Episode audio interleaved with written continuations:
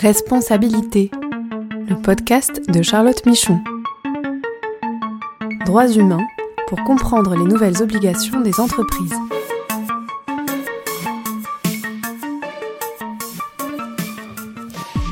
Bonjour à tous et bienvenue dans ce podcast consacré aux nouvelles responsabilités des entreprises en matière de droits humains. Je suis Charlotte Michon, je suis avocate et j'accompagne les entreprises dans la compréhension et la formalisation de leurs démarches droits humains et dans la conformité à leurs devoirs de vigilance. Nous allons parler aujourd'hui de l'évaluation des impacts droits humains au niveau opérationnel.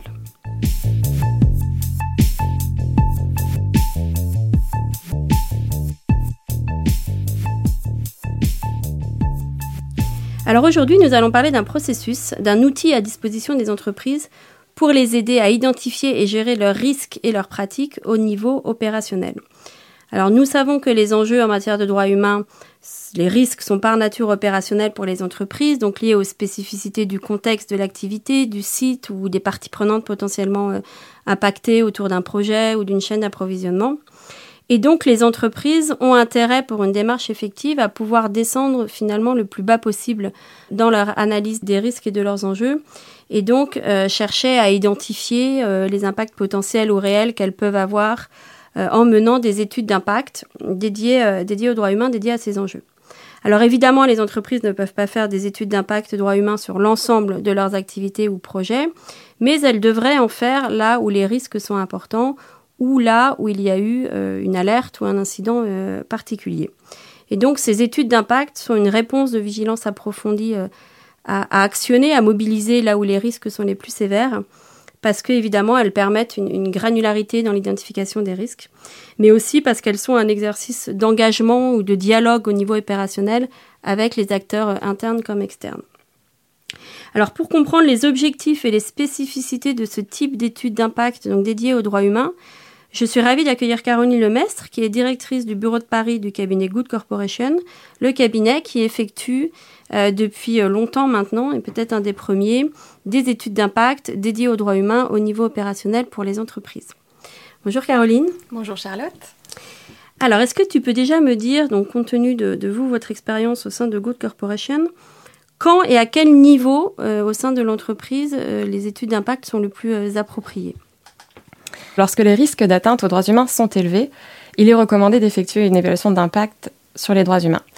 L'étude d'impact arrive très souvent en complément ou à la suite d'un exercice de cartographie des risques droits humains qui est, je dirais, plus macro et est généralement réalisé à l'échelle d'un groupe.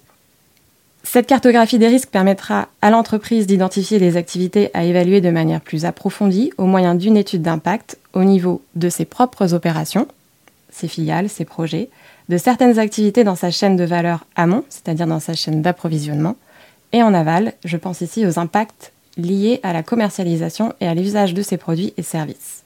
Ainsi, l'entreprise devrait conduire une étude d'impact lorsqu'elle lance un nouveau projet de grande ampleur qui représente des risques importants pour les travailleurs dans la chaîne d'approvisionnement et les communautés locales, par exemple un grand projet de construction. Lorsque l'entreprise source des matières premières à risque, on peut penser à la prévalence du travail des enfants dans le secteur agricole, ou encore lorsque le contexte d'opération dans un pays a radicalement changé, par exemple le déclenchement d'un conflit ou bien un coup d'État. Et enfin, comme tu le disais en introduction, suite à des allégations portées à sa connaissance par une ONG, par exemple des allégations d'accaparement des terres. Une étude d'impact doit être réalisée le plus tôt possible avant le démarrage d'un projet et répétée à intervalles réguliers en fonction des circonstances. Donc du coup, on le voit, des études d'impact, elles peuvent porter vraiment sur les risques les plus sévères et sur l'ensemble finalement de la chaîne de valeur d'une entreprise, hein, pas que sur la partie euh, opération. Alors en général, pourquoi, euh, quels sont les objectifs d'une étude d'impact droit humain? L'intérêt premier d'une étude d'impact est de comprendre les effets des activités d'une entreprise sur les droits humains et de déterminer les mesures pour remédier aux impacts négatifs. C'est la responsabilité même des entreprises telle qu'elle a été définie par les principes directeurs des Nations Unies sur les entreprises et les droits de l'homme et reprise par certaines réglementations. La loi sur le devoir de vigilance en France et bientôt la directive européenne sur le devoir de vigilance en matière de durabilité. Mais l'étude d'impact peut servir également d'autres objectifs.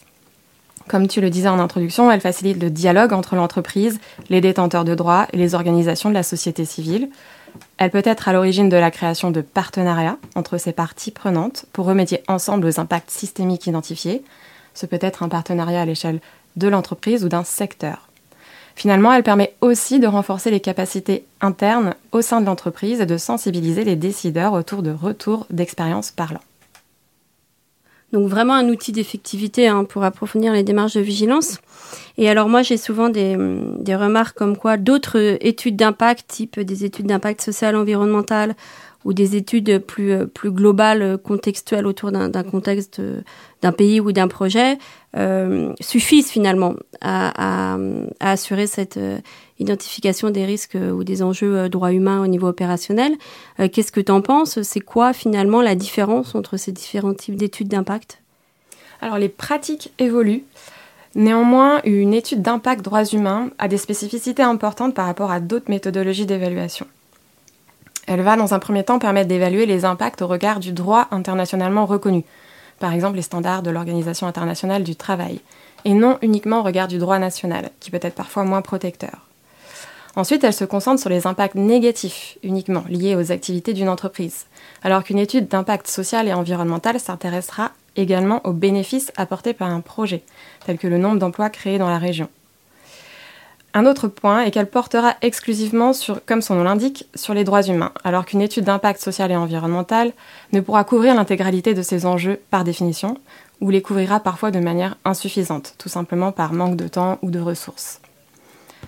En ce qui concerne les zones de conflit, qui est une situation encore particulière, par zone de conflit, on entend une situation de conflit armé ou un contexte de violence généralisée, L'objectif ici est non seulement d'identifier les impacts négatifs sur les droits humains liés aux activités de l'entreprise, comme nous le ferions dans une étude d'impact classique liée aux droits humains, mais également d'examiner le lien entre l'entreprise et le conflit. Dans ce cas, la question est la suivante, est-ce que l'entreprise participe directement ou indirectement au conflit du fait de ses opérations, ses produits ou ses services? Par exemple, la mise à disposition ou la réquisition de moyens de communication ou de logistique appartenant à l'entreprise contribue indéniablement au conflit. Merci. Et alors, si on passe un peu plus à la pratique et sans que vous nous dévoiliez euh, tous vos secrets, euh, euh, quelle est la, structure, quel est le cadre des euh, études d'impact donc spécifiques aux droits humains, comment ça se déroule, les incontournables et peut-être les points de, vigilance pour ceux qui aimeraient euh, en interne pouvoir, euh, pouvoir en faire Alors, en ce qui concerne les incontournables, le premier élément est vraiment l'essence même d'une évaluation d'impact relative aux droits humains est d'identifier les impacts sur les personnes et non les risques pour l'entreprise. Euh, donc c'est un prérequis euh, que je rappelle ici, qui parfois peut paraître euh, évident, mais qui ne l'est pas toujours dans certaines entreprises. Donc évaluer les risques pour les personnes et non les risques pour l'entreprise. Ensuite, puisqu'on évalue les risques pour les personnes, un élément fondamental est la participation significative des parties prenantes potentiellement affectées, et en particulier des groupes dits vulnérables, dès le démarrage des travaux. Ces parties prenantes potentiellement affectées devraient être consultées au moment de la phase de planification d'une étude d'impact, afin de mieux identifier les enjeux potentiels, donc les enjeux qu'on va probablement rencontrer sur le terrain, et également pour identifier les parties prenantes à consulter sur le terrain. Ainsi, il est important, dès la définition du périmètre de l'étude, de prendre contact avec les organisations de la société civile, avec des représentants de communautés locales, avec des représentants des travailleurs, pour déterminer les parties prenantes qui doivent être intégrées au processus de consultation et pour comprendre les problématiques droits humains saillantes dans le contexte d'opération. Je me permets de faire une petite parenthèse ici sur les groupes vulnérables. Ceux-ci sont généralement moins visibles dans la société, plus isolés ou par manque de confiance dans les institutions, ils tentent à ne pas s'exprimer. Il est donc important de porter une attention particulière à leur identification, en amont de l'étude d'impact et de s'assurer que leurs voix sont entendues. Un autre élément important, un autre incontournable, est la composition de l'équipe en charge de conduire l'évaluation d'impact. L'équipe est généralement pluridisciplinaire. Elle doit inclure des experts thématiques et ou des experts droits humains locaux. Chez Good Corporation, par exemple, nous travaillons systématiquement avec des experts locaux qui ont une connaissance approfondie du contexte local, des problématiques droits humains et qui parlent les langues locales, ce qui est fondamental pour s'entretenir avec les détenteurs de droits. Une troisième caractéristique sur laquelle j'aimerais mettre l'accent est celle de la transparence. Il est attendu des entreprises de communiquer sur les résultats de ces études d'impact, en particulier avec les détenteurs de droits et celles et ceux qui ont participé au processus de consultation. Cela peut se faire via des réunions de restitution ou la publication du rapport. Ces réunions de restitution sont l'occasion pour l'entreprise d'impliquer ses parties prenantes dans l'élaboration des actions de prévention et des mesures d'atténuation qu'elle mettra en œuvre, ce qui est une bonne pratique. Enfin, et pour conclure, un point de vigilance est celui de la protection contre les représailles. La participation au processus de consultation peut exposer les personnes potentiellement affectées à des risques de représailles. Et pour protéger ces personnes, il faut veiller à la confidentialité des informations collectées par les évaluateurs. Par ailleurs, un mécanisme de recueil et de traitement des plaintes effectif doit également être mis en place par les personnes qui pourraient faire l'objet de menaces au cours ou à l'issue de l'étude d'impact, par exemple un déclassement, un licenciement, des violences contre les communautés par les autorités. Et donc tout ça, c'est des recommandations ou plutôt des, points de, vigilance que vous mettez en avant, vous, auprès des entreprises, au moment, j'imagine, que vous sollicite pour euh, faire une étude d'impact, et d'autant plus euh, après peut-être une première analyse contextuelle, si vous voyez qu'il y a des, des, communautés beaucoup plus vulnérables qui risquent d'être impactées et qui sont autour des, des activités de l'entreprise. Tout à fait. Est-ce qu'il y a peut-être euh, des, euh, des précautions euh, à prendre plus ou vous, comment vous abordez, est-ce que vous abordez différemment les études d'impact qui font suite à un incident ou une controverse particulière? Pas particulièrement. Le process sera toujours le même. évidemment, si on est dans une situation de conflit ou une situation extrêmement sensible, des précautions supplémentaires vont devoir être prises pour ne pas exposer les personnes qu'on interroge. Euh, il s'agir par exemple d'un gouvernement, euh, d'un pays où le gouvernement euh, met en place une surveillance accrue via des moyens de communication. Donc faire extrêmement attention à ne pas exposer les personnes potentiellement affectées lors de ces consultations, dans ces contextes particuliers. Donc ça, ça nécessite effectivement beaucoup de précautions supplémentaires. Parfois, euh, pour ne pas les exposer, il y a certains sujets qu'on va pas forcément pouvoir aborder directement, donc ça aussi c'est des précautions à prendre. Euh, néanmoins, le process tel que je l'ai décrit, la nécessité de, s'engager avec des parties prenantes potentiellement affectées, euh, la nécessité, dans la mesure du possible, de faire preuve de, preuve de transparence vis-à-vis de ces parties prenantes potentiellement affectées est un incontournable.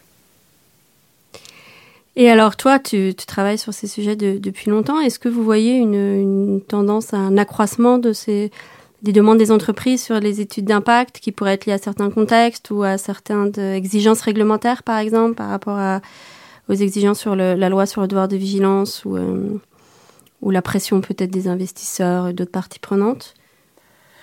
Oui, tout à fait. Euh, alors, on, mène ce type d'évaluation depuis euh, plusieurs années. Effectivement, on est euh, de plus en plus sollicité.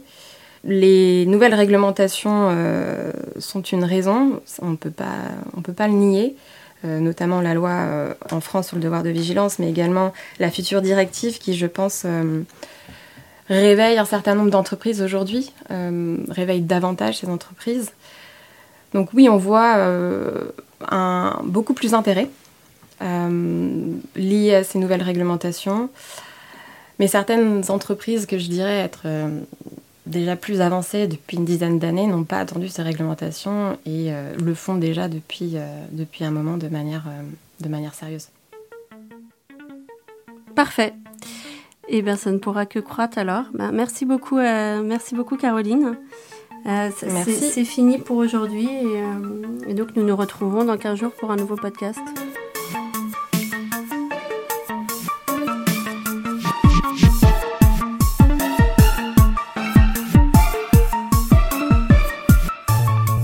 Ce podcast est proposé et présenté par Charlotte Michon. Vous pouvez la contacter sur LinkedIn pour plus d'informations. Produit par Amicus Radio, réalisé par Léobardo Arango.